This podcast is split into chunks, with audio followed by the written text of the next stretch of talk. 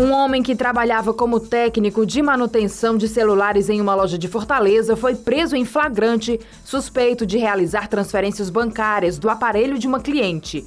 Luiz Gustavo de Oliveira, 31 anos, já tem passagens por lesão corporal dolosa no contexto de violência doméstica, receptação e apropriação indébita.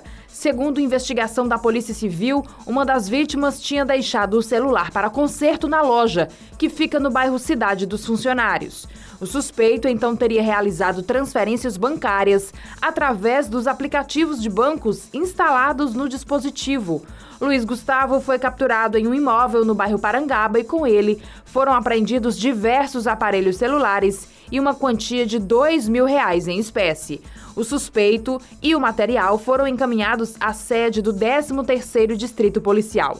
A polícia mantém as investigações para identificar se há outras pessoas envolvidas e também apura a participação da companheira do capturado em crimes de estelionato. Apontados como responsáveis por golpes e estelionatos cometidos em 2008, dois homens foram presos em Fortaleza nesta quarta-feira após a operação do Departamento de Polícia Especializada. Há 14 anos, a dupla fraudava duplicatas de empresas prestadoras de serviço, que acabaram com um prejuízo total de 6 milhões de reais. Os acusados chegaram a receber condenações por estelionato, mas sempre recorriam, chegando a ir à instância do Supremo Tribunal de Justiça. A dupla presa está à disposição do Poder Judiciário.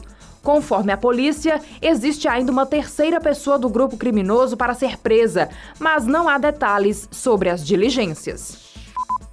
O governador Camilo Santana escolheu os nomes da advocacia que vão compor vagas de desembargador pelo quinto constitucional no Tribunal de Justiça do Ceará. Os advogados André Costa e Everardo Lucena são os novos desembargadores do tribunal.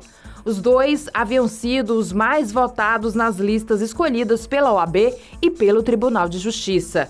Na última quinta-feira, após decisão do Pleno, a presidência do Tribunal de Justiça enviou ao Palácio da Abolição duas listas tríplices com o nome de seis advogados para que o governador Camilo Santana escolhesse dois, um em cada lista para ocupar cadeiras na corte. Após a decisão dos desembargadores, na quinta-feira passada, os dois líderes das listas eram dados como certos nas vagas. O abono salarial do PIS e do PASEP referente ao ano base 2019 pode ser solicitado a partir de hoje. São 208 milhões de reais que deixaram de ser retirados por cerca de 320 mil trabalhadores. O saque deveria ter sido feito entre julho de 2019 e junho de 2020 e agora será necessário pedir os valores esquecidos.